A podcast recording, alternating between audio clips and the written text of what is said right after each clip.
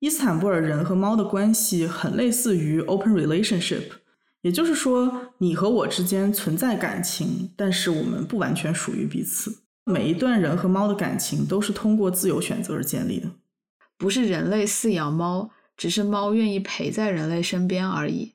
嘿，我的伙伴，你可以走得更缓慢，背上你的吉他，头戴白色花瓣，难过的全都抛开，我来和你作伴。Hello，大家好，欢迎收听啊是猫咪呀。今天的节目是由两个爱人类更爱猫咪的理科生发起的探索人性和猫性的影视评论节目。今日限定款，更爱猫咪。我刚才读的时候都要笑出来。对我们节目创立以来头一回扣题。新来的朋友们千万不要以为我们是一档养猫百科节目。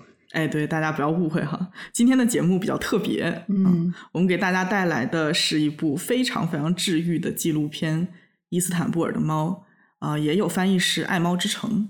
哎，你今天还没有说你是什么样的老于？哦，还真是。今天的我呢，是坐拥两只小猫咪的老于，非常的骄傲。大户人家就是不一样。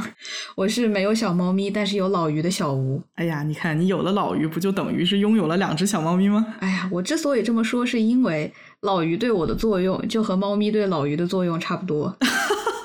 谬赞了，谬赞了。对，想要知道为什么，可以继续听下去。那我们小吴就有三只猫了。对我才是人生赢家。哎，真是真是羡慕您呢。好了好了，我们回归一下正题啊。大家可能发现了，这一次的选片比较的出其不意。嗯，在我们讲了一个半月的爱情悲剧之后，想给大家喘口气，休息一下。哎，我不知道大家还顶不顶得住，反正小吴我是不太成了。哎，小吴，我觉得你可以自信一点，你把小吴改成我们或者改成大家，我觉得都是合理的。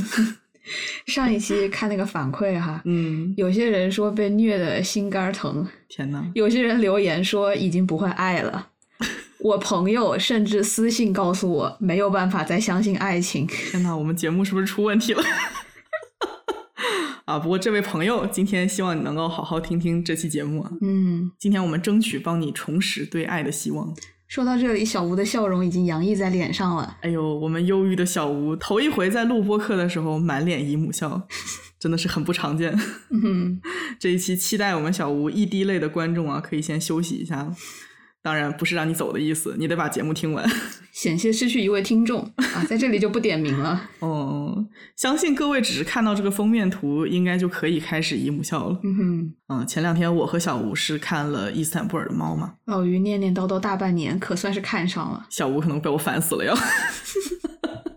哎呀，可不是嘛！这个观影体验呢，全程姨母笑不说，还经常发出返祖的叫声，每隔几分钟都会被可爱暴击。看完之后甚至脸都有点僵。嗯，真的是。不过在这里，希望大家保持一下延迟满足，嗯，不要现在立刻退出，跑去看电影。我们的播客虽然没有画面，但是也很精彩。哦，真的，这个纪录片看完啊，我整个人就是感受到了满满的爱意。对，导演说他把这部片当成是献给城市和猫咪的情书嘛。天呐，好浪漫啊！嗯啊，确实，我们看的时候就是觉得每一个镜头啊都充满了爱。嗯，对，导演本人是在伊斯坦布尔出生长大的嘛，嗯嗯然后他十一岁离开，后来去美国读的高中和电影学院。嗯嗯嗯，然后他说他小的时候，伊斯坦布尔街头的猫就是他的童年玩伴，嗯，所以他们之间有很深的感情。离开了土耳其以后呢，他最怀念的就是家乡的猫咪。天哪，我特别能感同身受。嗯哼，你想念的不是烤鸭吗？我想念的，哎，是这个样子的哈。我之前因为我爸工作的原因，在土耳其待了一个暑假，嗯嗯，大概是在一四年到一五年左右的这个时期嘛。哇，那个时候真的是被当地的那种异域风情，然后还有非常热情朴实的民风给迷倒了。嗯，而且我本身就很喜欢小动物嘛，但是我家里又不让养，现在可以了。现在可以了。对，于闪闪是开了先河。伊斯坦布尔街头的猫猫狗狗带来的那种幸福感，让我现在对这个城市、对土耳其都非常非常的留恋。嗯嗯，只不过生活在这样一个城市呢，是会有一种隐忧，就是包括我自己也能感受得到。嗯我们去自驾游的时候，当地我爸的朋友就嘱咐我们说，东边常年是战乱的，不要往安卡拉的东边再去了。就是在了解了这些信息之后呢，你不免会去觉得眼前的这种美好是非常短暂、很脆弱的。嗯，嗯，东边的战火啊，随时都有可能烧过来。对啊，影片是二零一七年上映的，嗯然后拍摄的时间差不多是二零一六年前后嘛。嗯嗯哇，你差一点就可以赶上这个拍摄了。嗯嗯其实那个时候，土耳其的政治和经济环境就不是那么的稳定了。我们也知道，二零一八年以后，土耳其就爆发了货币和债务危机嘛。嗯嗯嗯，所以说能看到这样的影片也是莫大的缘分。嗯，对，现在应该已经不太能继续再拍摄了。对对对，所以导演之前也被问过，为什么会以猫咪作为主题，嗯然后避开了那些所谓的更严肃的政治话题嘛？导演他本人是很诚恳，他说对于这些政治议题没有什么很独特的视角。嗯，他希望大家对伊斯坦布尔、对土耳其的印象不仅仅是来自于那些充满焦虑或者是恐惧的报道，嗯，他想用自己的镜头去捕捉这个城市美好动人的另一面。对，其实这点从导演选择的视角就可以看得出来，他是带着很多爱去记录这座城市的。嗯通常来讲，城市纪录片或者是宣传片啊，它会使用一些比较宏大的航拍的镜头，嗯，但是这样就会显得和城市很疏远。对对对，导演在这里呢，更想以一种当地人的视角来介绍这座城市，嗯。也会在一些地方让镜头随着猫咪的视角，让我们看到这个城市的地面啊，各种犄角旮旯。嗯哼，就是就是他那个镜头特别低嘛。呃，对对对，特别可爱，当时觉得，所以这部纪录片给我一种非常亲切的感觉，嗯，就好像真的融入了那里的生活，而且好像感觉自己变成了一个小猫咪，有的时候，有有有，对，对，包括音乐上，他也用了很多那种 local folk music 的元素嗯嘛，哼嗯哼，就是很有那种融入当地生活的感觉。对，嗯，观影的时候，我也觉得是当地的居民在很热情、亲切的向我介绍他们的城市嗯啊，就不是那种外地来的导游带着外地的游客那种感觉。举个小旗子，对嗯，而且这部影片很特殊，它其实不像是那种传统的纪录片，因为没有一个很明确的大的故事线。嗯它的主角们呢就是七只猫，还有围绕着他们周围的一些人类，总共是讲述了七个温情的小故事。嗯，它就是在描绘猫咪和人们生活在一起的美好景象，展现一种非常特殊的共生关系。对，众所周知，本节目非常热衷于寻找独特的连接，对，不过这次不是人与人，是人与猫的，嗯，还有猫与猫的。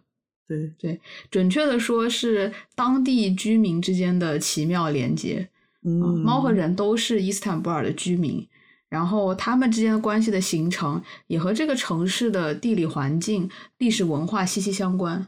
对，影片最开始是有一段话啊，概括了猫咪和伊斯坦布尔这座城市和当地人的关系。嗯说的是，猫咪在如今的伊斯坦布尔已经生活了几千年，他们见证了帝国的崛起和陨落，以及这座城市的兴衰。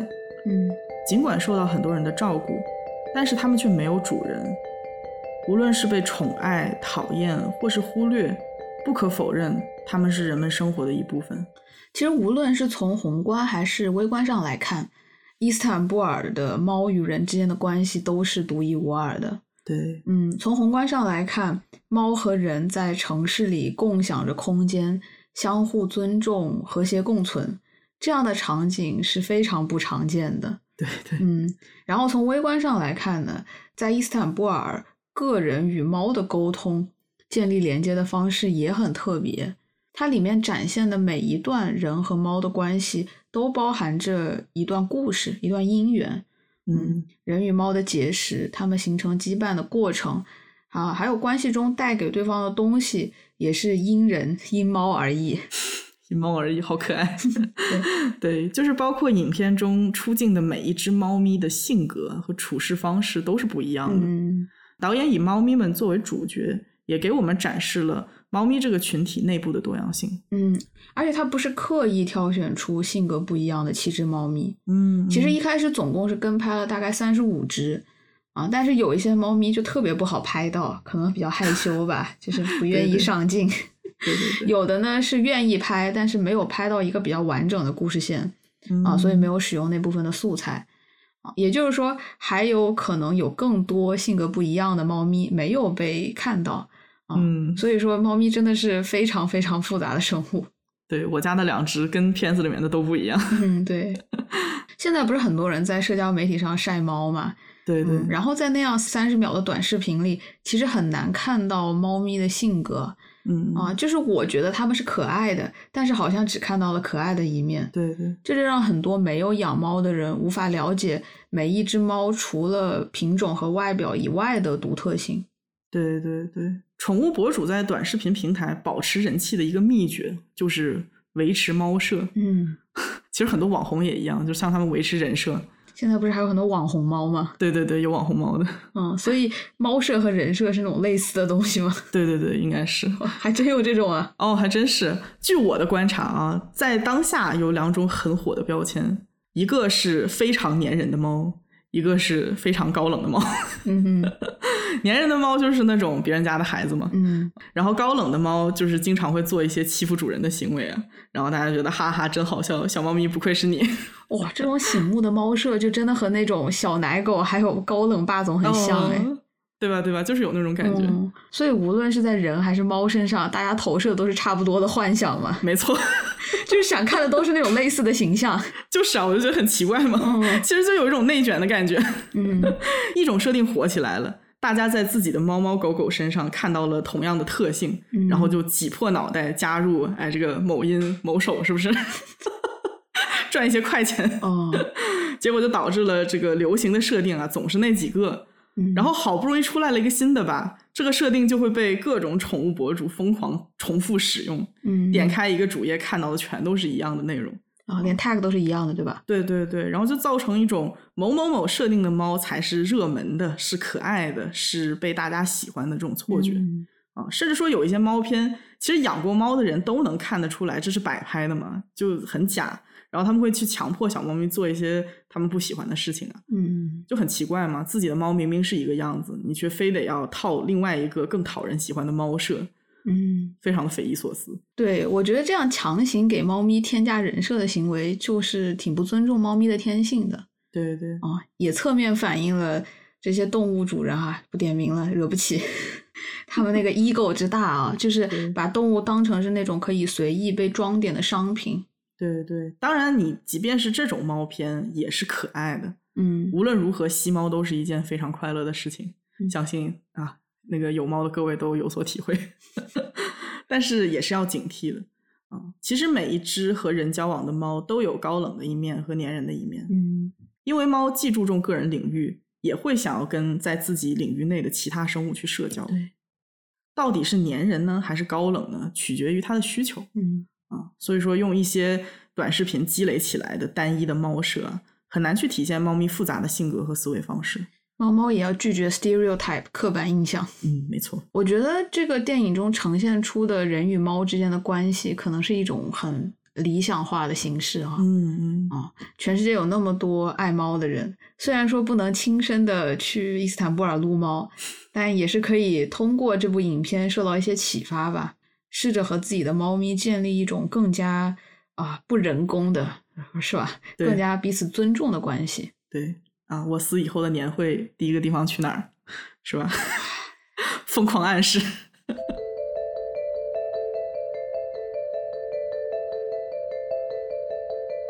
前面我们聊到了伊斯坦布尔人和猫咪之间有一种独特的关系，无论是在宏观上还是在微观上来看。所以今天的节目呢，也会主要分成两个部分。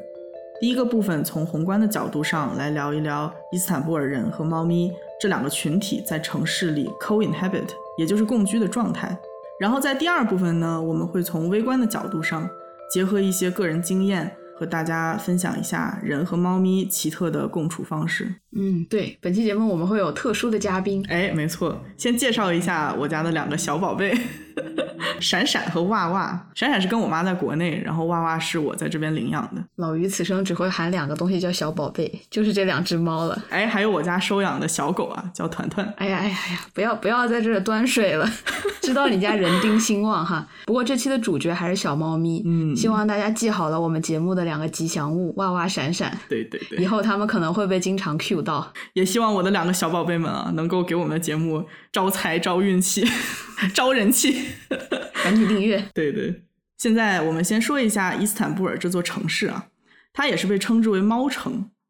据《纽约时报》的估计，这个大约有一千五百万人口的城市里，生活着大概十三万只猫、嗯啊，当然也有相当数量的流浪狗，是差不多的，应该是十二万五，我记得是。嗯伊斯坦布尔和猫的缘分呢，其实就要追溯到奥斯曼帝国的时期了。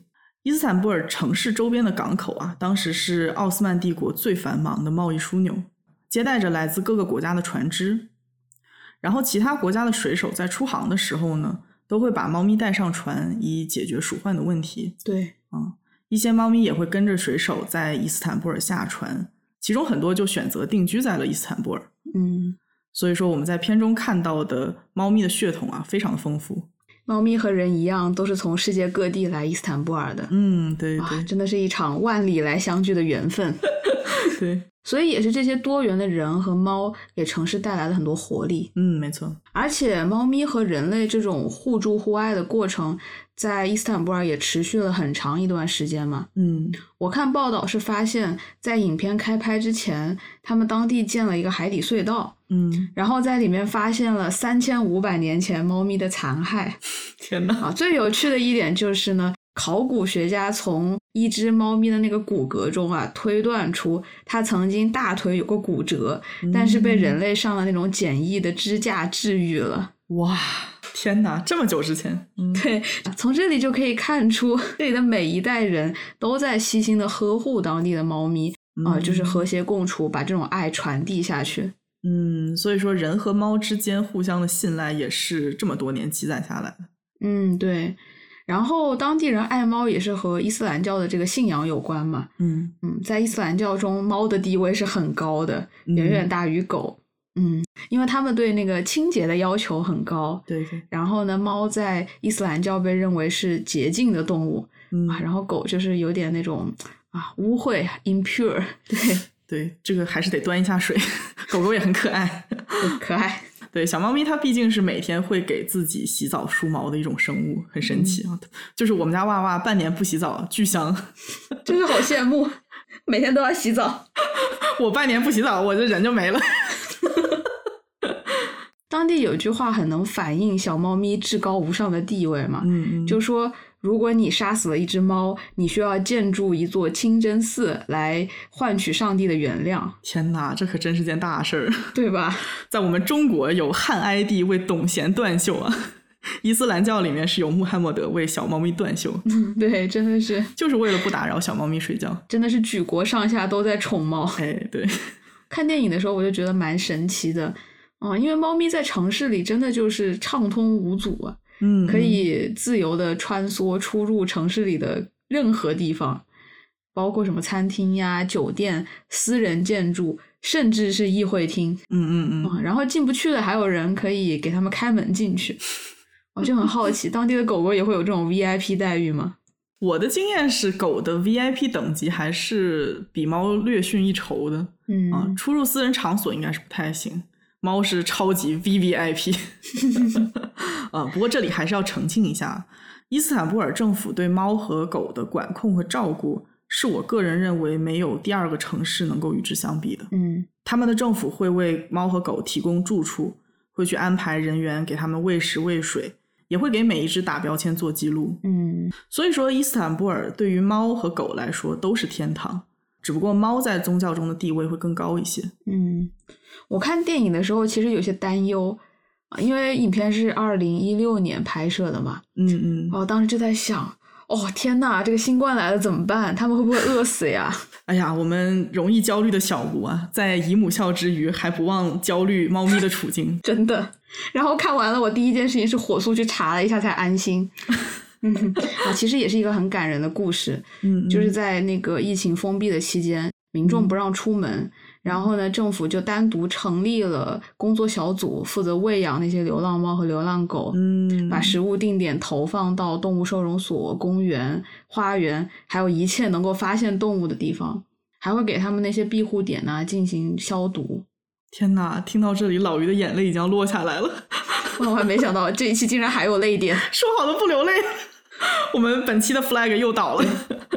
我们在某知名弹幕网上看的嘛，然后就是很多弹幕在写“真是天堂”。嗯当时我们看到当地人的生活啊其实并不是特别富足，嗯甚至是有一些贫穷和落后吧。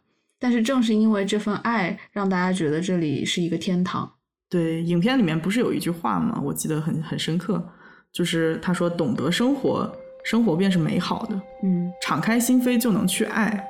如果你充满爱意的看待一切，万物皆美。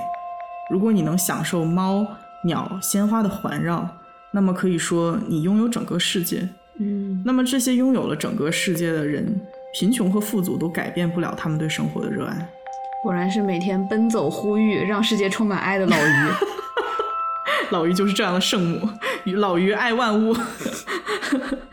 所以在这么一个充满爱的城市，当地的人和猫给我的感觉都是开朗、热情、放松的。嗯嗯伊斯坦布尔的猫基本上没有怕人的，嗯，它们在街上就是可以自由的穿梭在人群中闲逛，嗯嗯偶尔捣乱偷鱼摊小贩的鱼也不会受到惩罚。嗯啊，有时候还可怜巴巴的看着旅客啊，对他们撒娇求投喂。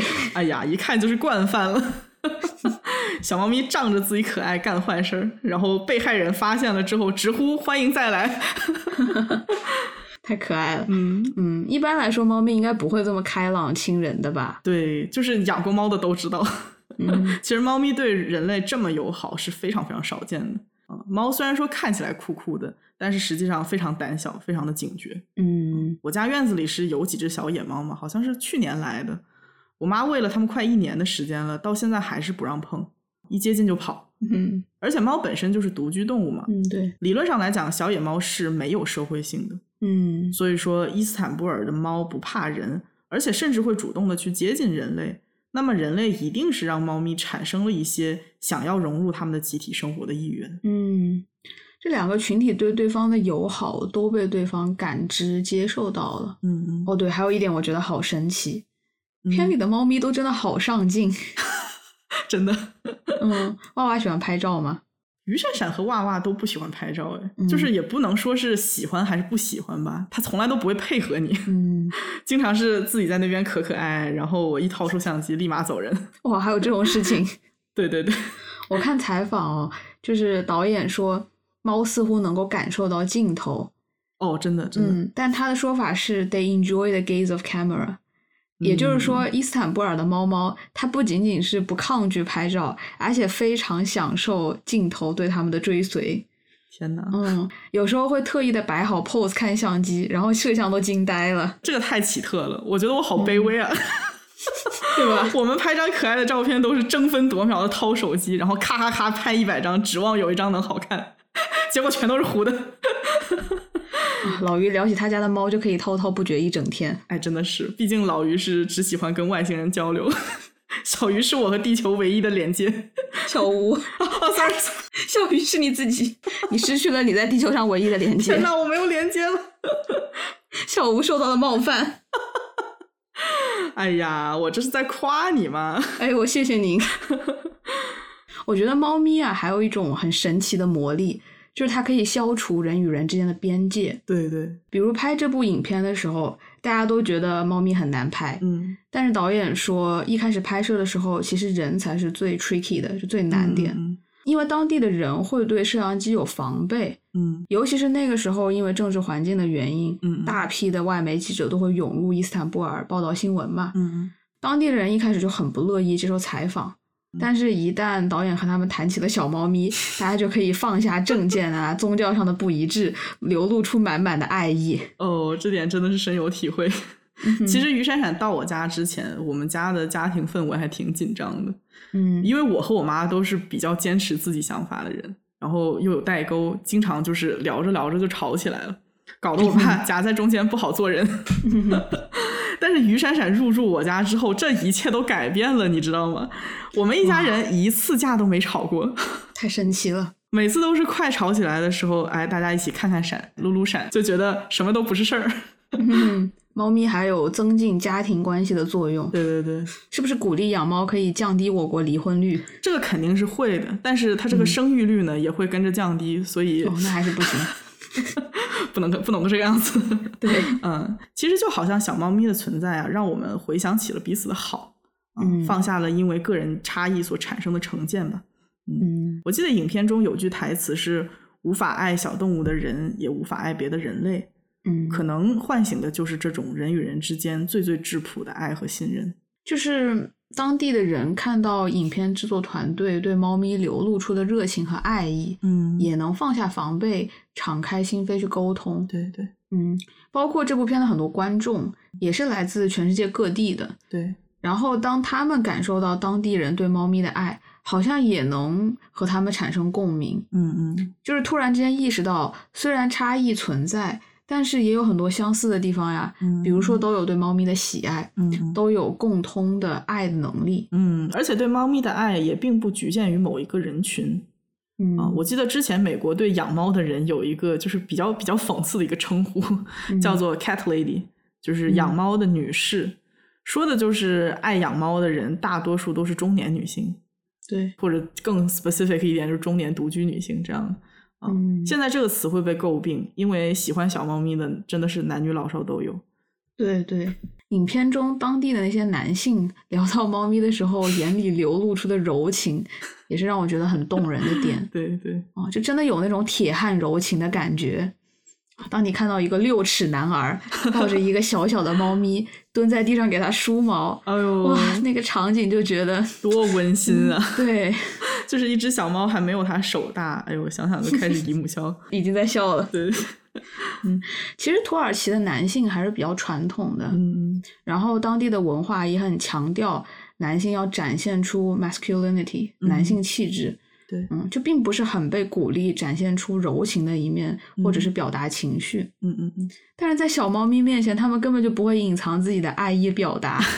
真的，哦，这里面有一个大叔，他会有一点不好意思，然后很害羞的说：“哦，这个地方配上尔康手。”嗯，他就说：“这也不是什么土耳其老电影里的伤感情节，嗯，但是我确实会经常找他。如果找不到了，或者听不到他的声音，就会开始担心。就是中年大叔的爱吧，总是生硬中透露着温暖，也因为生硬而变得更加温暖了。并不是鼓励中年大叔总是那么生硬的表达爱。嗯，然后大叔还说，和他一起生活了八年的 Bengu 很享受他的宠爱嘛。嗯嗯，如果他去抚摸了别的猫猫啊，这个 Bengu 就会流露出嫉妒或者生气哎呦，啊。我当时就觉得好细腻。Like 这个年近 五十岁，看起来五大三粗的汉子，竟然能感受到一只猫的嫉妒。真的，总说男人不懂女人嘛，嗯嗯，但是如果男人连一只猫的嫉妒都能感受到，那就表明他们对情绪也是很敏感的、嗯啊。只是有时候在女性面前，可能是碍于刻板印象，没有办法表露出爱意，嗯嗯，怕显得不够刚强或者是不够 man 对。对对对，在这个电影里面，通过小猫咪这个媒介啊，让我们看到了很多中年男性细腻柔情的那一面。嗯嗯这个就让我想到之前我好像是暑假回家，还不是寒假回家，看到我爸这个矜持的男人，我已经说不下去了。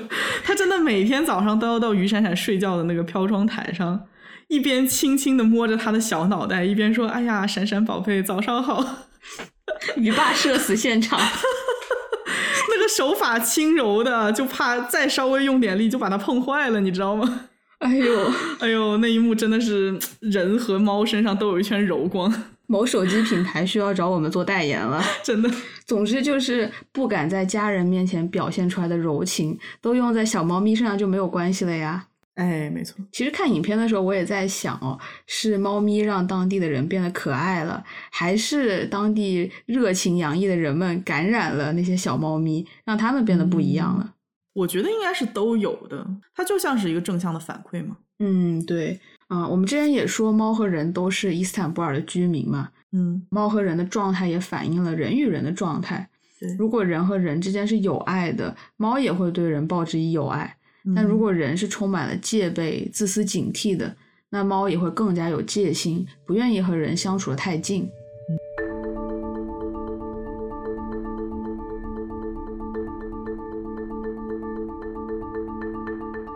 影片中出现的所有猫咪都是野猫，就像影片一开始所说的，它们受到人的照顾，但是没有特定的主人。伊斯坦布尔人和猫的关系很类似于 open relationship。开放式关系，也就是说，你和我之间存在感情，但是我们不完全属于彼此。双方与其他人或者猫产生感情也是被允许的。对，所以说每一段人和猫的感情都是通过自由选择而建立的。嗯，对，猫咪不仅在城市里行动是完全自由的，连和人类的关系都是自由的。啊，上一期我们也说到，啊，萨特说人与人之间相爱存在着天然的矛盾性，爱一个人，嗯就想要占有对方，剥夺对方的自由和主体性，嗯结果就是让对方变得像物品一样不再可爱了。也是这样的原因，让爱情走向了注定的失败。嗯但是在伊斯坦布尔，人与人之间无法做到的，反而是在人与猫之间能够实现。嗯在猫身上，人们爱于表达的情感可以表达，无法放下的占有欲也能放下。嗯嗯猫被当作是独立的个体对待啊，人在和猫相处过程中，也可以得到很多对自己啊、对生命的领悟。嗯，我自己养猫的时候，从猫咪身上收获的领悟实在是太多了。对，在这期节目的后半段，我也会分享一些关于人和猫之间的开放关系。影片中给了一个非常好的例子，有一只小野猫呢，它有好几个主人，或者我觉得说喂养它的人可能更合适一些。嗯嗯这些人也都知道猫咪跟其他人有连结，但是他们不会因此感到难过，也不会去阻止猫咪寻找新的人交往。啊，我觉得还挺神奇的。对我记得特别清楚，那个店铺的烘焙师说他是这个猫咪生命中主要的人类。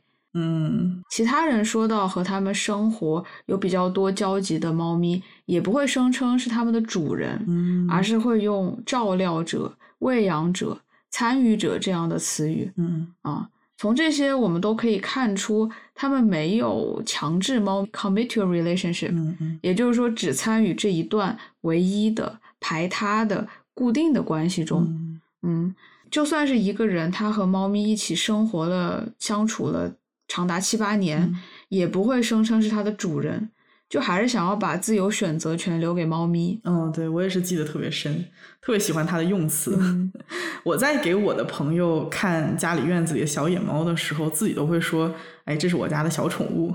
嗯哼，” 其实挺挺不对劲的，就是默认了自己喂养它们，自己就是它们的主人。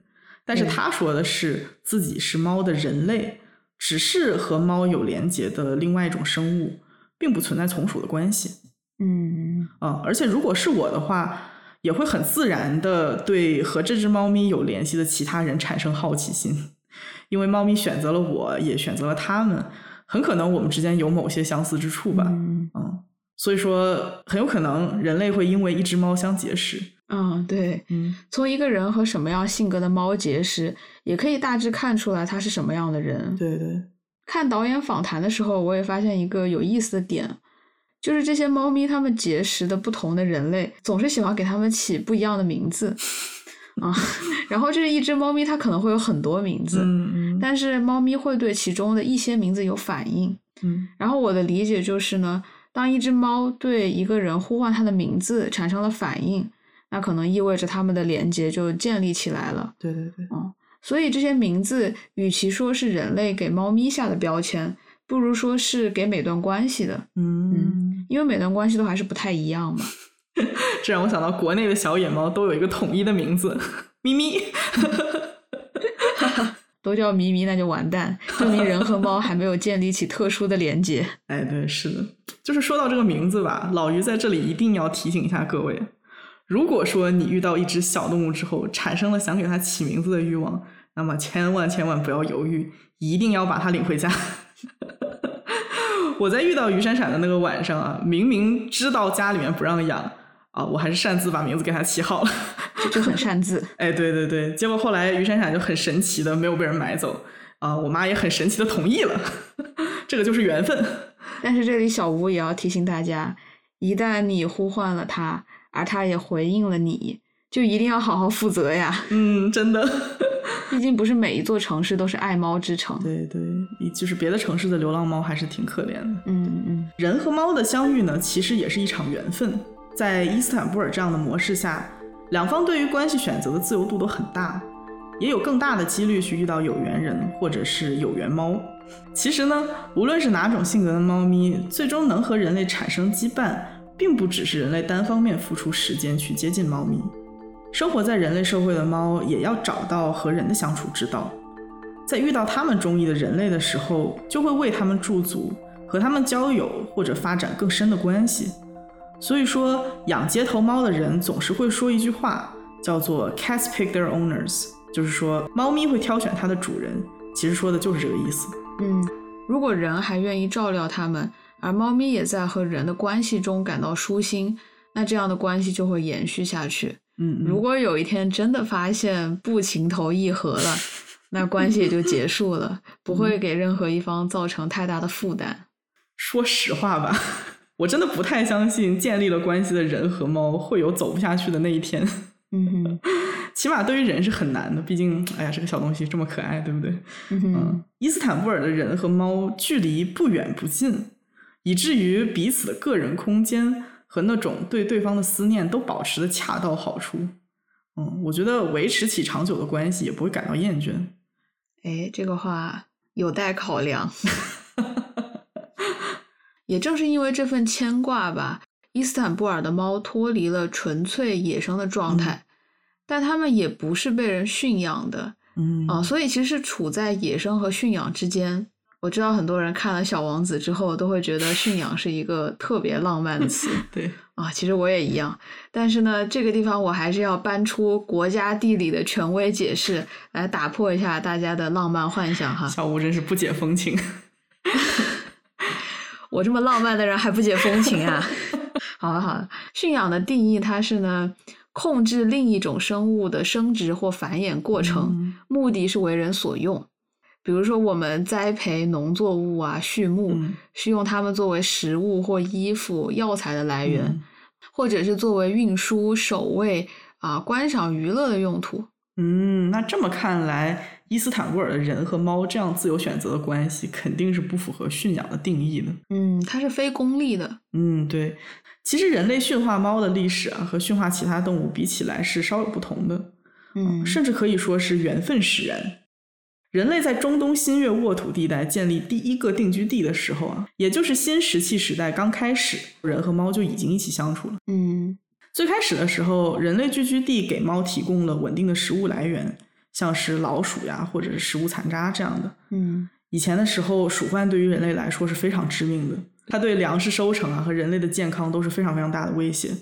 所以说，猫的出现让受到老鼠困扰的人类看到了希望。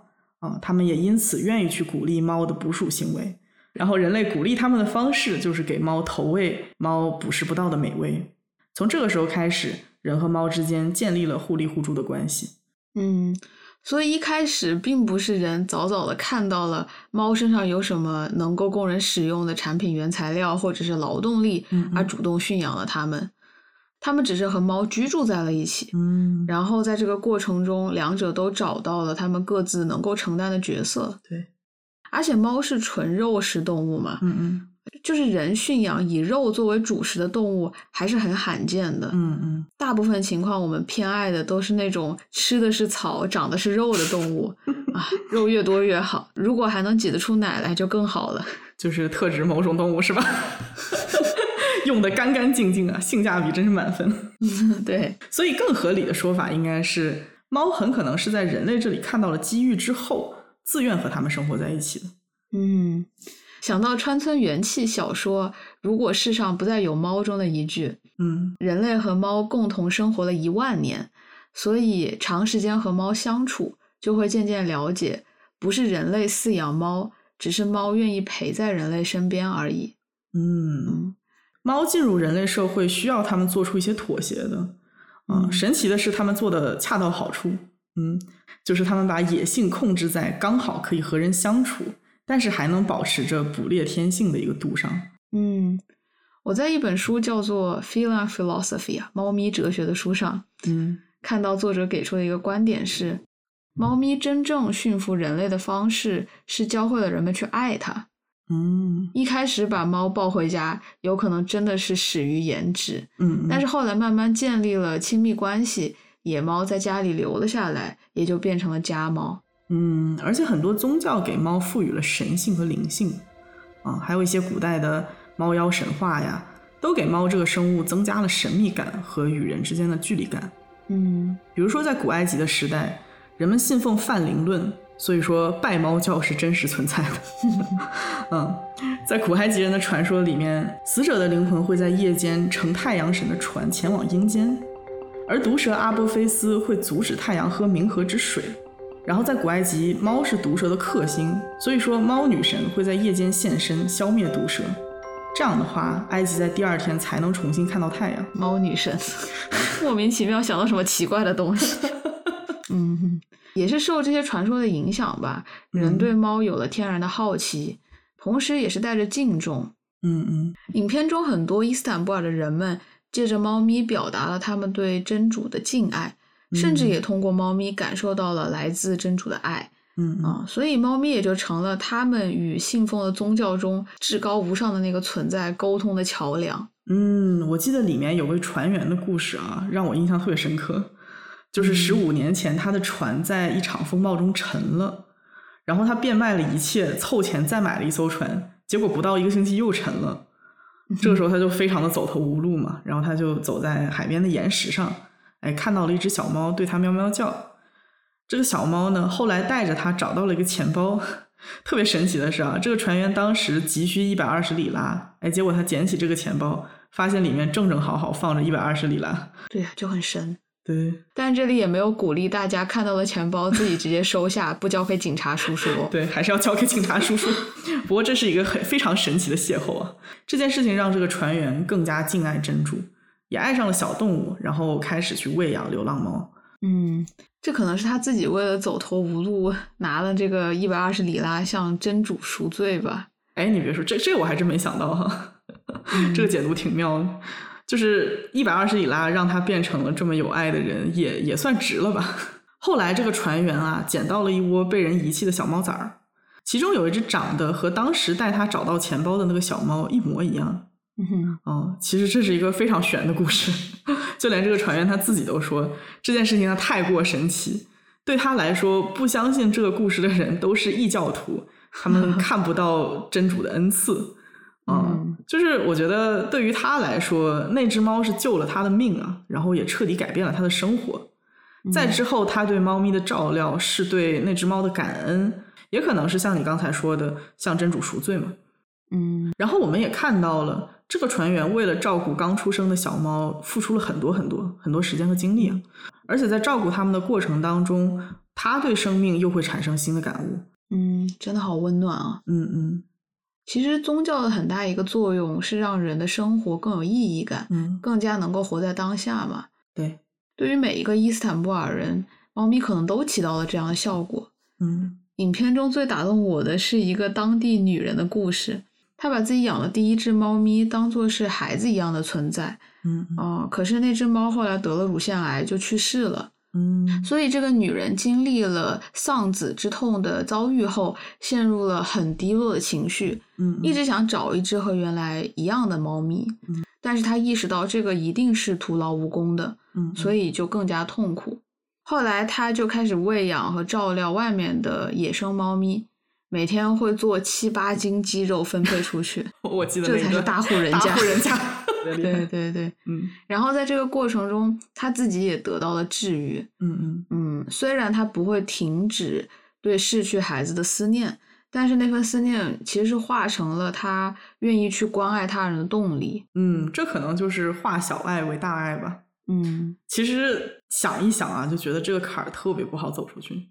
肯定的。对，如果是换做在另外一个人际关系更加疏远的城市里面，养猫的人的世界只有自己和猫，嗯，那猫不在了，人就会非常难走出来。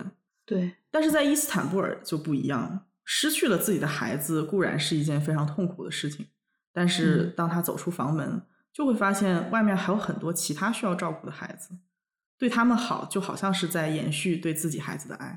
嗯，我相信这样的例子在伊斯坦布尔还有不少啊。嗯嗯啊，猫咪让当地的人变得更善良、更感恩，嗯而且更愿意去把爱传递出去。对，就说的土一点，这也是一段啊，从宏观上来讲，相互拯救、相互治愈的关系。我们两个真的是看见这样的关系就走不动道，想拉出来做节目。谁让我们这是一档宣扬真善美的节目呢？哎，对，虽说每一段美好的缘分都是独特的，但总归还是有共性的嘛。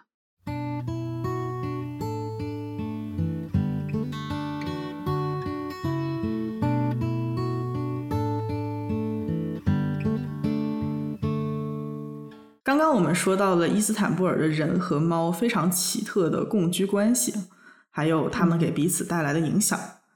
我们也观察到伊斯坦布尔的猫的性格和习性都和其他城市的猫很不一样，它们更加有爱，更加亲民，也更加乐意和人建立亲密的关系。嗯不过，猫咪的心思还是非常难猜的。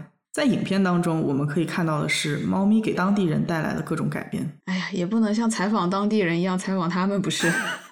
喵 喵喵！喵喵 喵！哎呀，毕竟是有各种沟通上的障碍的存在，嗯我们没有办法走进猫的内心。对，但是通过采访人，了解猫带给人的改变，嗯我们反过来可以更了解猫，对对因为人与猫之间的影响是相互的嘛，就像是作用力和反作用力。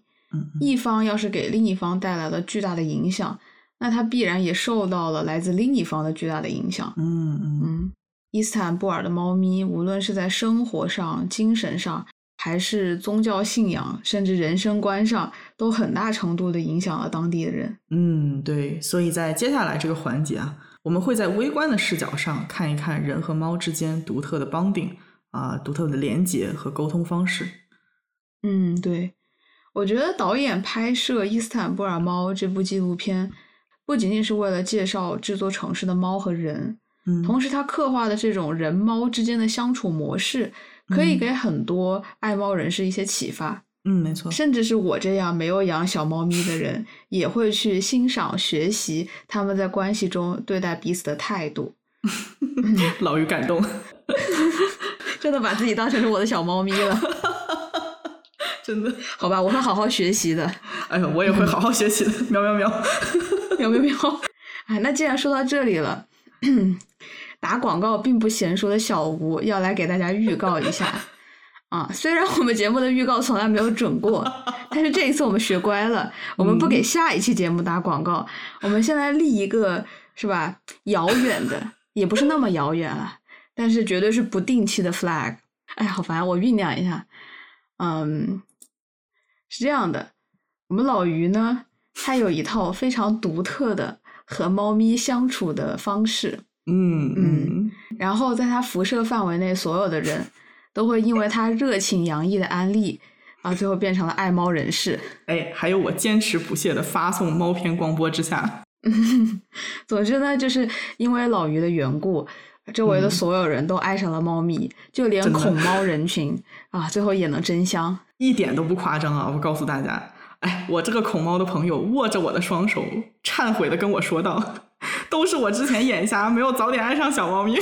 啊，对。然后大家知道为什么老于可以让周围的人都爱上猫咪吗？除了猫咪本身非常可爱以外，还有一个特别重要的原因。你快说，我都不知道是什么。嗯，是这样，是这样的。嗯，天呐，有点不知道怎么说出口。哎呀，急死我了！你这一个广告打多长时间？三分钟。哎，哎不不不，你别催，你别催，我酝酿一下。哎呦哎呦，好害怕，真的真的。哎哎，其实是这样的，呃，我觉得大家都是，嗯、我觉得大家都是很喜欢爱猫咪的老于啦。哎呀，原来是这样啊！我们小吴不要害羞嘛。你在抠头了，哎，上一次这么结结巴巴，可能是两年前和前任表白。鼓掌。哇，这一瞬间回忆涌上心头真的！啊！不是不是，我还没说完，嗯就是很多听友一直会觉得我们是一档温柔的节目嗯嗯啊。其实如果你们看到老于和猫咪的互动，并且了解了老于和小猫咪的相处细节，就会明白老于是一个多么温柔的人了。哎，这话我说吐了。哎呦哎呦，再见世界！我我我我我先去害羞一会儿，八八六。那太好了，你走了我就不害羞了。啊，总之呢，老于是我见过最温柔的人类啊。虽然我接触到的人类也不是特别多啊，但是他很大一部分的温柔一定是通过和小猫咪的相处中培养出来的。嗯，这种温柔的连接让他能够以温柔的心对待其他的人、其他的事情。哇，这句话说了好多温柔啊！这个广告打的太差劲了。所以呢，我们打算开一个特别栏目，之后不定期更新，啊，就是那种非常短的闲聊，然后我们两个会一起聊一聊和猫咪相处中收获的感悟，以及我们观察到的猫咪特殊的思维方式，啊，大家就期待一下吧。嗯，期待一下吧，各位听众再见，我现在离开地球了，拜拜。六，不好吗？你不要害羞啊，快出来见人。啊，小吴的广告词已经把我当众扒光了。以后广告的工作还是交给老于吧。走心广告呀，啊，是非常走心，非常暖心啊。老吴现在有点害羞啊。不过既然小吴都已经这么说了，那么大家期待一下我们以后的系列节目吧。嗯，那我们今天先试听一节《人与猫咪相处小课堂一零一》。哎，大家打开笔记本。嗯，好了，开讲了。啊，根据我的经验来说，哈，猫是一种非常慢热的动物。所以有一些性子比较急的，嗯，起码一开始养起来的时候会觉得非常的痛苦，啊，包括我自己也有过这样一个时期啊。我们必须承认的是，和猫建立关系对一个人的耐心和抵抗失败的能力是有要求的。嗯嗯，因为猫咪的思维方式非常让人难以理解。还记不记得开头小吴说老于对我来说特别像一只猫？大家在这个环节可以代入一下。有一说一，老于的思维方式非常难理解，需要很多的好奇心和耐心才能 get。哎呀，说实在的，在我短短也不算短短吧，二十几年的人生当中，余生当中，猫生当中，我们小吴真的是第一个理解我思维方式的人啊，所以我就在他这里安营扎寨了。大家听到这里千万不要想入翩翩啊！对，没有要结婚的意思。天哪，什么鬼？我找不到对象都要怪你。哎呀呀，不要嘛！好了，我这里说的其实是呢，老于讲的这个人与猫的相处模式，也不是不可能出现在人与人中，所以各位不养猫的朋友们，还是可以好好听讲。哎，没错。那我们先来说一下，人类理解小猫咪到底难在了哪里？啊，嗯，我自己总结出的难点有三个。第一个就是语言障碍，这个是跨物种交流一定会面临的问题。其实没有跨物种也会有这种问题。确实，跨物种问题更大。对对对，想起维特根斯坦的一句名言：“如果狮子会说话，我们是无法听懂的。”嗯，就在他看来，想象一种语言即想象一种生命形式。嗯，但是狮子的生命形式和人是不一样的啊。我们人类和狮子的生活环境、理解这个世界的方式也是完全不同的，语言的用途也不一样。所以在他看来，就算是狮子开口了，人也是没有办法理解它的语言。嗯，不过后来有一个动物园园长啊，John Espino 反驳他说：“很显然，维特根斯坦和狮子待的时间还不够长。”果然，园长还是老江湖。嗯 啊，而且可能跟狮子相处久了之后啊，就会发现狮子开口不是为了说话啊，它是为了咬人。嗯，毕竟猫科动物的戒心是出了名的强。啊，这个也正是我想说的第二点。这个难点就是猫咪的警戒心。嗯，猫咪对自己领地里的风吹草动非常非常的敏感。嗯，人类个头这么大的生物接近它们是一种巨大的威胁，所以在没有猫咪信任的情况下，贸然靠近只会得到它们的威胁，或者它们很可能直接就跑掉了。哦，嗯，然后第三点呢，就是猫咪的边界感。这里不知道各位听众有没有听过 S.H.E 的《波斯猫》这首歌？如果没有的话，老于先流下时代的眼泪。不好意思，我没听过。您的好友已退出群聊。好了好了，我开玩笑的，我又回来了。你这个行为像极了生气的猫猫走到门口又自己回来了。对，就我小时候就是那种自己说要离家出走，结果拎着箱子又回来了。走到门口就不行了。不行，我不能不能出去。对这个《波斯猫》这首歌里面呢，有一句歌词，它可以一成不变，也可以瞬息万变，但是它不会为你做任何改变。啊，这句歌词我能把它读出来，真的是很费劲，因为我一直想唱它。真的很深刻呢。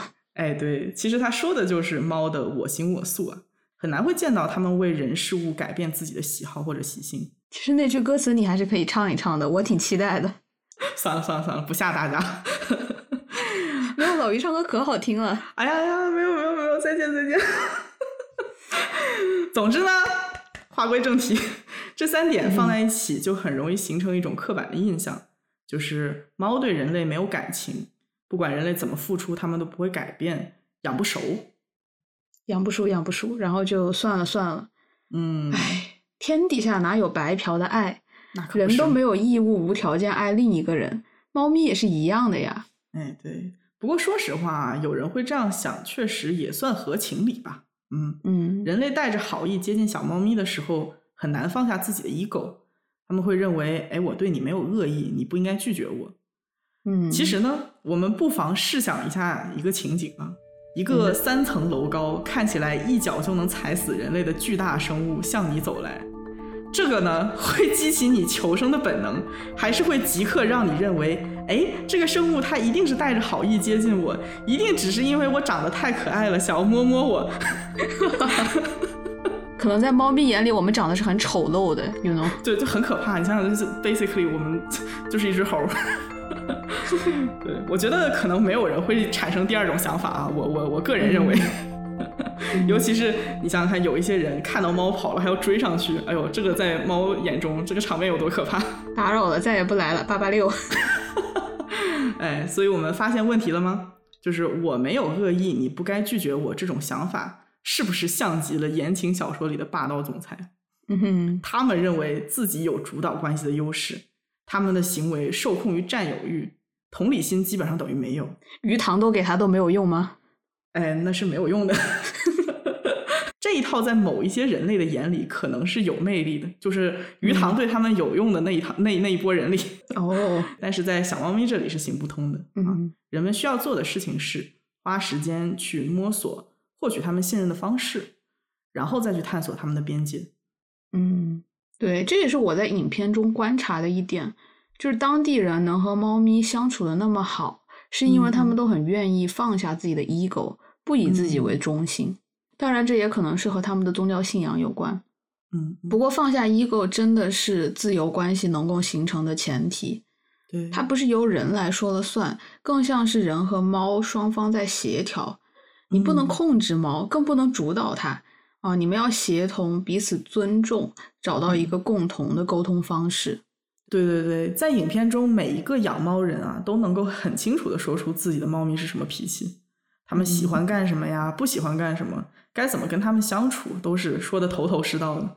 嗯 有一些猫咪很喜欢被抚摸，有一些很喜欢在人类旁边静静的陪伴，这些都是嗯人和猫长期培养出的沟通方式。对，嗯其实，在任何的关系中，都应该找到这种独特的沟通方式吧。嗯，没错。在伊斯坦布尔，因为信仰的缘故，人们一旦发现猫咪这样自然的生物是不受人控制的、不由人的意志而转变的，就会去寻找一种双方都舒适的方式沟通。嗯嗯但是在社会环境下，我们总是倾向于借助社会身份中的等级概念来建立关系中的权威。嗯嗯比如说，有一些母亲会认为孩子是自己生的就有控制权，嗯，老师觉得教师就是有权威塑造学生的成长，嗯，然后关系中的男性也会觉得男权社会中自己理应是占上风的那一方。嗯但是和人不一样的是呢，猫咪是不会因为社会关系、社会身份被捆绑在一段关系里的嗯啊。就是两只猫它性交以后，男方是没有义务留下来参与抚养后代的。哎，听起来好渣呀。嗯，然后一旦小猫咪长大了，能够独立生活了，也会毫不留恋的离开母亲。只是提供了那个奶源。对，嗯，所以说我们刚才说到的人类要放下 ego，其实就等同于人类主动消除了人和猫关系当中的权威，嗯而这正是猫所习惯的相处方式。也就是说，个体之间不会被任何社会因素制约。嗯嗯，通常来讲呢，猫跟小朋友相处的很好，因为小孩子嘛，不会有太大的 ego。对，思维里也没有形成权威的概念。嗯，对对对，小孩子会对猫咪的思维方式感到好奇，他们可能会问出：“哎，为什么小猫咪它会这样做？”而不是说为什么小猫咪它不能像我想的那样做。嗯。而且猫咪和小孩也很像，作为成年人跟小朋友交流，如果只是用自己的思维方式去压制他们，大概率是会被小孩讨厌的。对对对对，但是如果把他们当做独立的个体，理解他们的思维方式，在相处过程当中互相协调，那么小孩子肯定会非常喜欢你啊！小猫咪也是一样的。原来我们这还是育儿小课堂呢，真的。说回猫咪啊，啊，人和猫寻爱的动机也挺不一样的。嗯嗯，我们人会因为各种各样的原因渴望爱，嗯比如害怕孤独、感到无聊，或者是内心痛苦想求安慰。嗯嗯。所以说，人们相爱总是伴随着互相伤害，很矛盾。嗯，但是猫爱别人就是真的想爱，只是因为享受和那个人在一起，很单纯的目的。对对，所以养过猫的人都会认为猫咪的爱很特殊。这种爱并不是无条件的忠诚，也不是对食物住处提供者的一种巴结，而是让努力了解、爱护它们的人类感受到自己是特别的。正是因为猫咪自有随心所欲和孤独的天性啊。当它向某一个人类展示它的需求的时候，那么这个人对他来说就是特别的人。同时呢，人类因为理解猫咪，所以能从猫咪对自己的依赖当中感受到自己是被选择的，是对猫咪来说很特别的存在。嗯，老于感受到了，那当然是感受到了。影片中有人说，猫就像是一面镜子，我觉得很有道理。你对待他的方式，决定了他会如何回馈你。嗯，一段好的关系一定是让双方都觉得舒适的。对，如果猫咪离开了你，那可能就证明这段关系已经不太值得留恋了。嗯嗯，这个让我联想到网络上面很流行的那种养猫人和猫之间的主仆关系。嗯，就是说，如果人眼中的猫是神，是自己应该去服侍的对象，那么养猫人所得到的回馈更像是一种施舍。嗯，我个人不太能接受，就是感觉把人类过分奴役化了。对，很多自诩是猫奴的人，不仅仅是在物化猫咪，也是在物化自己。嗯嗯嗯，我想到了上一期我们对高级快乐和低级快乐的讨论。我个人认为，和猫相处的快乐也是有等级的。嗯，最低级的快乐就是被颜值和可爱击中。就比如一些很注重品种和价格呀，养猫纯看脸的一些铲屎官，追逐网络爆款的那一众人。哎，没错，我感觉这种体验呢，很类似于我交了一个很帅的男朋友，每天只要看到他的脸，我就很快乐了。哇，舔屏党说的就是这种吧？哎，对，三观跟着五官走。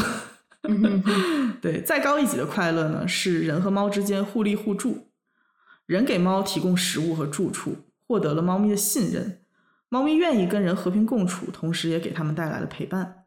嗯，而最高级的快乐是在全面了解猫咪的习性和喜好的基础上，和猫咪建立专属于你们的沟通方式，然后在持续沟通的过程当中，互相表达爱意，也都能体会到对方对自己的爱。嗯，带着爱意，我们会发现很多能从猫咪身上学习的东西。嗯，也会发现它带给你的这些，对于你而言是最珍贵、无可替代的。嗯，比如说内心的安宁。猫咪是可以活在当下的人，哦，不对，不是人，是猫，是猫，是猫。它就是可以活在当下，所以不会去焦虑未来和以后的事，就是那种天然就会很开心的动物。嗯，但是人呢，人的底色是 unsettling 不安的，嗯嗯啊，他要用很大的力气尝试变得开心，总是在忧虑、担心未来。我知道老于会觉得我现在在打脸，对不对？其实很想说，小吴，算了算了算了，不揭露太多，给我留点面子好吗？对，这个是那个什么、商业机密。反正，嗯、就是我觉得人每天在接触、了解猫咪的过程，也是在做一场冥想吧。嗯，就是小吴看见我就是在冥想了。对，我是觉得伊斯坦布尔人对你说的这种猫咪带来的安宁的体会，可能是更加的深刻，嗯，因为他们是生活在一个充满政治斗争、以及随时会面对战争的国家。对，所以受环境影响的人们很难做到绝对的乐观，意外随时都会发生。或许真的就是猫咪教会了伊斯坦布尔的人们，在乱世中应该如何生活。猫咪作为这个城市的居民之一啊，面临的危险比人类只多不少。但是我们什么时候见过猫咪因为担心下一顿饭没有着落，或者担心被呼啸而过的汽车压过而每整天郁郁寡欢的？小猫咪不开心了。小猫咪每天都很开心，每天都会在太阳下面晒一晒啊，然后舔一舔毛啊之类的，看起来很悠哉。嗯，就是说，如果明天可能就会死去，那是不是更应该像一只小猫咪一样，抓紧每一秒，珍惜生活呢？嗯，听到这里，大家是不是想立刻去养一只小猫咪了？哎，那既然这样，我就借机公益一下吧。嗯，我们节目还是推荐大家领养代替购买的。啊，嗯，关于领养的事宜以及领养面临的问题，我们会在刚才小吴推广的 这个系列节目中再做解释。啊，希望大家都能够找到命中注定会相遇的那只小猫咪吧。啊，找不到猫咪的，或者是对猫毛过敏的，希望大家都能找到命中注定的老鱼，也不错。哎呦哎呦，再见再见，我走了，我游走了，一天到晚游泳的鱼。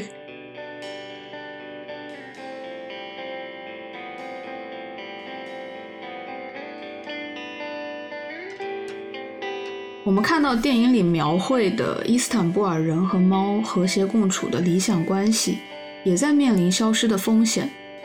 随着城市现代化，我们看到了越来越多的高楼，伊斯坦布尔也吸引了越来越多的房地产投机商。属于猫咪的空间，城市中的绿地都在急剧缩减。城市的现代化意味着更整齐的街道、富有秩序的交通。完备的公共设施，街头动物被视作是原始的、落后的。可是，城市在变得越来越便捷、高效，以人为中心的同时，也在变得越来越冰冷。影片在一开始说到啊，猫是伊斯坦布尔的灵魂。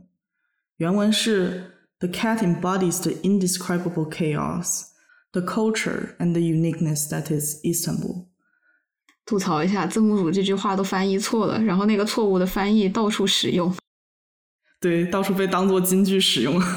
其实正确的翻译应该是：猫咪象征了伊斯坦布尔难以名状的混乱多元，它的文化以及独特性。我们当时还讨论了怎么理解这里的 chaos 啊，它的翻译是混乱而失序的状态。嗯，当时我的理解是，猫咪是 unpredictable，不可预测。啊，和老于一样，你不知道他在想什么，他会钻到哪个小洞里去，下一秒会出现在哪里。就算是没有路了，他可能也会给自己找一条路。嗯，同时他们也是不可控的。我们前面也说到了，猫的行动不由人的意志转移，更不会被轻易的约束。嗯，我记得做李宁玉那一期的时候，我们有讨论到 randomness，也就是随机。从某种角度来看是很浪漫的，不在计划范围内的事情有可能会发生，这个可能性的存在就像是一颗种子，嗯，它的生长是伴随着猜测和幻想，我们终究无法提前知道它会长成什么样子，但是始终会对它保持期待，这样的期待是生活的增味剂。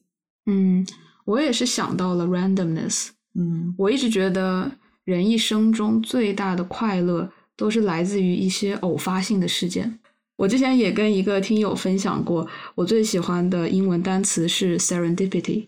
这个单词很难被中文准确的翻译过来，它表达的是一种在恍惚中感受到的快乐、惊喜和发现。它的发生很偶然，不在当事人的计划或预料之中。也正是因为这样的偶然，所以更加让人欣喜。嗯，我是觉得伊斯坦布尔城市里啊，随时随地都可能钻出来的小猫咪，就是在提醒着当地人，生活中会遇到各种各样的 serendipity 啊，所以总觉得猫咪是这座城市的灵魂，这句话还不太完整。嗯，猫咪也让这座城市的人不放弃希望吧，或者说，猫咪就是这座城市的希望。嗯，对，嗯，我觉得人总是想要去。整理、控制自己身外的东西，让一切都井然有序，也恰恰说明了内心的繁杂。没有安全感。嗯，对，在很多现代的城市，比如导演现在生活的洛杉矶，街头的流浪猫、流浪狗被当成是城市的问题，是需要被管制的。嗯然后我就不禁在想，尤其是看了这部影片之后，在想，嗯那城市的目的到底是什么？人们挤在城市里，生活上确实是便捷高效的，但是好像越来越不快乐。就不是有很多城市病嘛？嗯嗯嗯，然后城市人口的患抑郁症的几率也是高于周边的城市嘛。嗯嗯嗯，难道这个就是我们想要的吗？不快乐的在一个便捷高效的地方集体生活。嗯，这么说吧，就是我在洛杉矶就没有见过一只流浪猫狗，从来没有过。嗯嗯，加州的庇护所和领养中心会主动去救助这些流浪或者是被遗弃的动物。嗯也就是说，这是一套什么样的逻辑呢？把他们带回领养中心，等待一个好心人把他们领走，嗯成为家养的宠物。对，对原本自由自在的动物来说是一种保护。嗯当我们在了解了伊斯坦布尔的人、猫和狗的相处方式之后，再去看这套逻辑，你有没有觉得匪夷所思？对，真的是很奇怪。而且就是不了解伊斯坦布尔的这种模式的时候，会觉得这样子就是理所应当的，是天然的，是绝对正确的。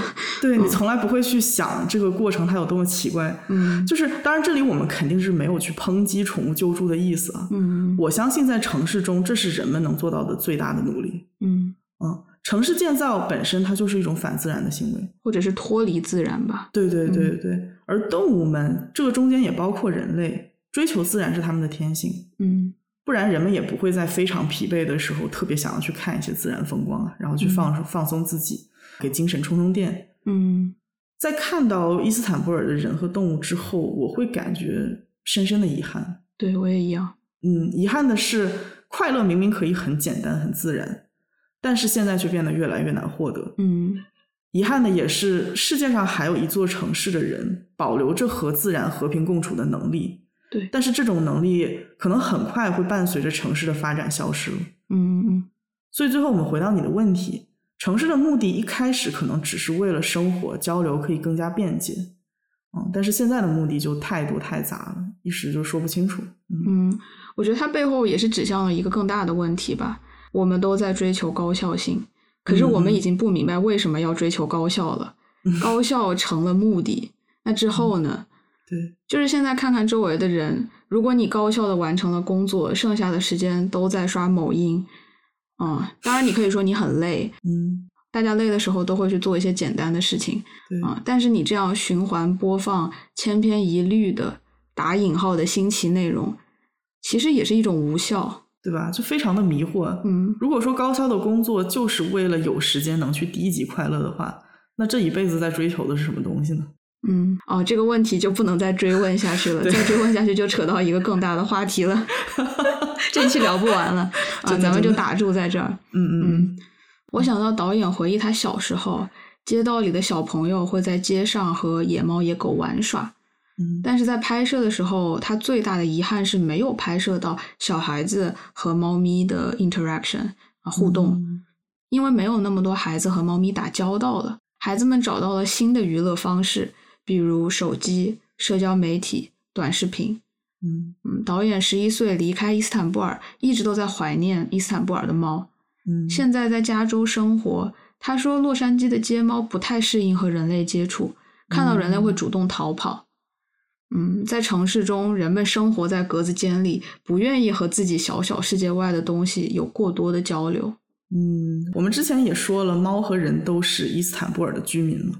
嗯猫和人的相处状态也反映了人与人之间的相处状态。嗯所以说，这部影片也是在邀请人们重新思考一下和猫咪的关系，同时再通过思考这样的关系来反思一下人与人之间的关系。嗯，现在城市里人与人的关系是越来越疏远了。嗯，嗯然后越来越多的人开始养猫，可是有多少人能和猫咪建立起独特的连接，嗯享受到与猫咪共处中更有深度的精神愉悦呢？嗯啊，像你刚刚说的，嗯还是说仅仅把猫工具化，当做是给我们带来感官享受的工具猫？或者是当做被私人占有的可供炫耀的商品。因为别人都有了，所以我也要有；因为追逐潮流，所以我必须拥有；因为猫咪象征着中产，所以为了在社交网络上向别人发送这个信号，也要拥有。嗯嗯，说实话，我见到过的，在和猫咪相处的过程当中，收获了我所说的那种最高级的快乐的人，非常非常少。嗯，基本上没有见过。嗯。听友们，如果有和猫咪相处的这种高级快乐的故事，也可以分享给我们。对，放在我们评论区。对啊，尤其是现在就是宠物店的品种猫嘛，它们都是有标签的。嗯，其实我觉得这是一个很危险的事情。对，因为一旦有了价格，我们会天然的把它们当做是商品。一旦有了一个醒目的数字，我们就很容易 focus 专注在那个数字上。忽略数字背后隐藏的无法被估量的价值。对对，就想一下，爱可以买卖吗？友谊可以买卖吗？当万物皆有标价的时候，也许我们应该更加警惕，因为很多单纯美好的情谊在被金钱腐蚀。对，所以我会看到很多网友说呀，真正养了猫之后，就再也下不去手花钱买猫了。嗯嗯，再养的话，也只是想领养。嗯。我自己也是这样的想法，就是花钱去买一个单纯的以后会跟我度过他的一生的一个小生命，可以说是一种亵渎。嗯，约翰伯格在《看》这篇散文集里有一篇文章叫《Why Look at Animals》，为何凝视动物？里面讲到了人与动物关系的演变，也批判了当下人对待动物的方式。嗯。最开始，动物在人类的想象中担任的是使者的角色，代表着神的承诺。比如说牛，最初人不是为了取它的奶和肉作为食物，牛还有象征的作用，是带着神谕的，或者是有祭祀上的意义。嗯，然后因为动物和人无法直接通过语言沟通嘛，它们之间也有天然的差异性，所以动物和人的生命是平行的。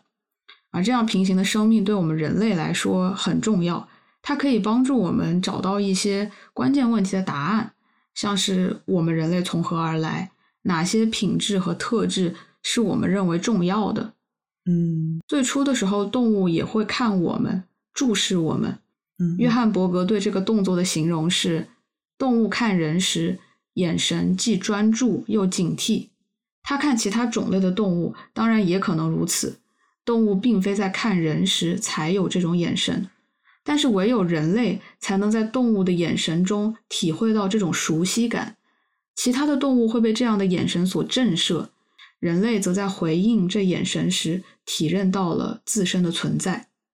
嗯，其实我家的娃娃经常会歪着脑袋看着我，特别可爱。对对对，给我一种很神奇的感觉，就是。你可以感觉到他在问你，哎，你在干嘛？我想看看。对，然后我走去哪儿啊，都会跟着我，对我做的事情特别的好奇。啊，比如说我倒杯水啊，他就想尝尝什么味儿。嗯，就明明他水碗里面的水跟我是一样的。我用电脑的时候，他就得看一看我在噼里啪啦打什么东西。嗯，完全可以感受到我在他的眼中一定是一个很特殊的存在。嗯嗯嗯，而且娃娃对手机很警惕嘛。可能平时他觉得我看手机的时间比看他的时间多，是我自己的问题。啊，所以我在跟他玩啊，摸一摸他的时候，如果拿起手机，他会很不高兴。他也是在提醒你把握当下真实的快乐，living the moment。对对对，嗯，就是刚刚你说的这个动物注视人，我想到电影里面当地人说了一句话：当猫咪在你脚边喵喵叫，抬头看着你，那是来自生命的微笑。嗯。对这句话很有深意啊，嗯，他们对猫咪的注视的领悟回应，一定是比其他城市的人要多很多，嗯。嗯。啊接着说约翰伯格的看，那到了之后呢，呃，特别是到了工业革命阶段，动物就逐渐消失了，嗯，他们最初是被当做是机器使用，后来就被当成了生产原料，嗯，我们就像消费那些加工食物一样，消费可食用的动物。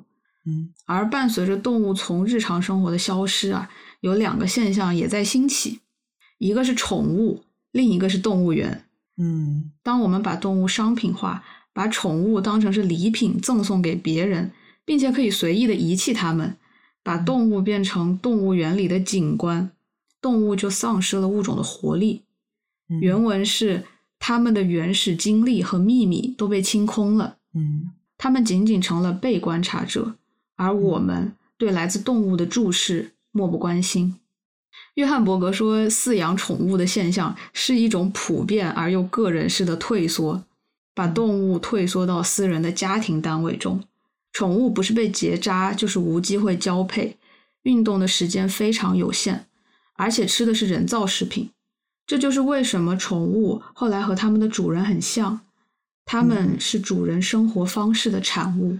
哎，是我也会经常思考这件事情。嗯，嗯，猫咪对周围的一切都很好奇嘛，而且它们的动态视力也非常的优秀，嗯所以经常能看到娃娃很好奇的在窗边看着小鸟啊、小飞虫啊，然后爪子还要对着空气扒拉几下。嗯，这个时候总会觉得有点心疼吧。嗯但是又想到它在外面会被欺负啊，找不着家，害怕的样子，又觉得我舍不得把它放养。老于有点 insecurity。嗯，对，我觉得这个大概是每一个养猫人都会经历的一种矛盾。嗯，所以咱们老于也和娃娃一起成长呀。嗯，真的。啊，那刚刚说完宠物，接下来就说动物园。啊，动物园就更可怕了。嗯嗯，约翰伯格的说法非常骇人。他说，现代的动物园是为一种与人类同样历史久远的关系所立的墓志铭。嗯因为动物是被囚禁的，它们和其他动物没有交往，只能依赖饲养员。嗯，然后我们看看动物园里的环境：假山、假水、假草地、人造竹林，这些都是虚构的。而在这样的环境下，动物被完全孤立、边缘化，嗯符合它们动物性的行为和自然反应也都消失了。从嗯警觉心、直觉到吃喝拉撒、睡觉、性交，嗯，我觉得营造动物过得很愉快的假象才可怕吧。嗯哼，我发现这几年动物表演都开始打感情牌了。哦，对，饲养员经常会让动物做一些人类的表情，嗯嗯，让他们看起来很开心、很困惑或者很失望。观众会误以为动物会享受这种表演的过程，哦太可怕了。对，就很害人。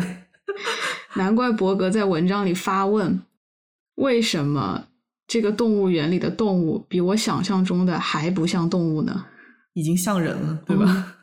像人也不像人，对呀、太可怕了。嗯当我们在动物园里参观这些毫无生机的动物，也是在提醒我们人类的冷漠和孤独吧。